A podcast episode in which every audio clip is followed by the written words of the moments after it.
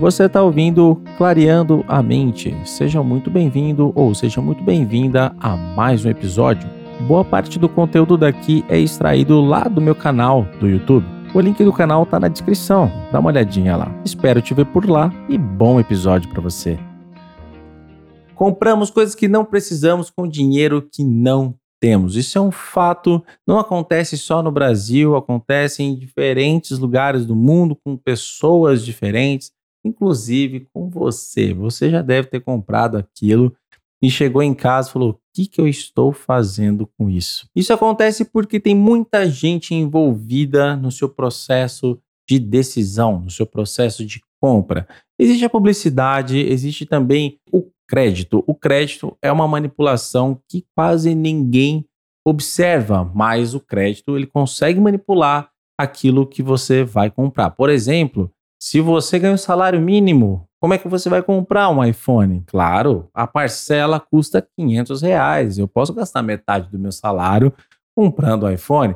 Eles conseguiram manipular e você comprou um iPhone como qualquer milionário do mundo comprou à vista. A empresa não quer saber como você está comprando isso, entende? E o ser humano não se ajuda também, né? Porque temos necessidade de algumas coisas na nossa vida, sim. Mas não, não é isso que a gente gosta. A gente gosta da endorfina da compra, daquele prazer de comprar algo que você sabe que não é útil para sua vida. Quando você chega aquele celular de 8 mil reais dividido em 2 milhões de vezes você abre na sua casa, não tá nem aí pelo valor que vai pagar na parcela, vem aquele cheiro de plástico novo e você fica extasiado por aqueles 10 segundos. Depois você vai ver que é só uma coisa que você não precisava. E é claro que tudo isso foi pensado. E isso explica porque a gente acaba enjoando das coisas muito rápido, porque tudo isso foi manipulado na nossa vida. E as indústrias adoram isso, né? Quanto mais rápido você enjoar do seu produto, mais rápido ela vende. Desde pequeno você ouve, ah, antigamente os produtos duravam mais e duravam mesmo, não é só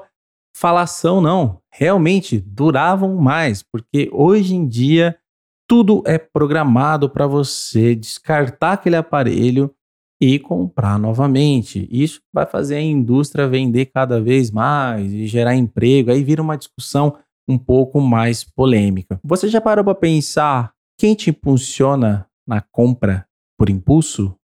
Com certeza não é só você. Nós somos observados o tempo todo. Quanto mais informações as indústrias tiverem da gente, mais fácil de manipular, é óbvio. Onde você entra no supermercado, onde você sai no supermercado, onde você anda, onde você sente o cheiro, qual é a textura. Você pode ter certeza que quanto mais confortável for o local, mais você vai gastar. E para isso existem vários tipos de especialistas que você não faz nem ideia que existem. Por exemplo, existe o especialista em sons de eletrodomésticos. Ele consegue manipular aquele som para parecer que tem mais potência, para parecer mais amigável para o consumidor. Existem especialistas de fragrâncias para você se sentir bem naquele local, remeter alguma lembrança e deixar você mais conectado. Concorda comigo que isso é praticamente te induzir. E nós, como consumidor, só podemos reclamar impotentemente. Não tem o que fazer.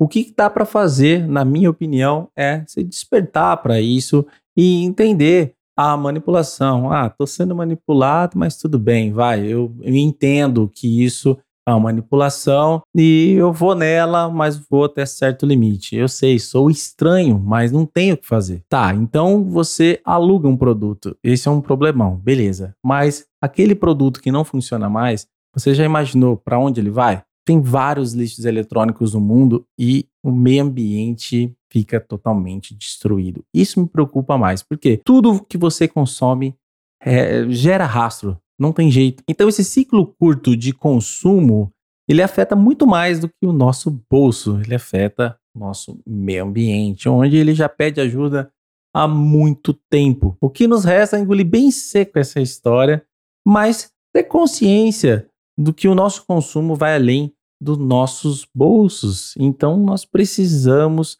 entender que se cada vez consumirmos menos, teremos mais qualidade de vida em diversos aspectos, inclusive agora sabendo do meio ambiente. E a ideia desse quadro não é ficar dando sermão, não, é trazer insights para nossa vida para a gente acabar se despertando e tendo a clareza mental que eu tanto falo.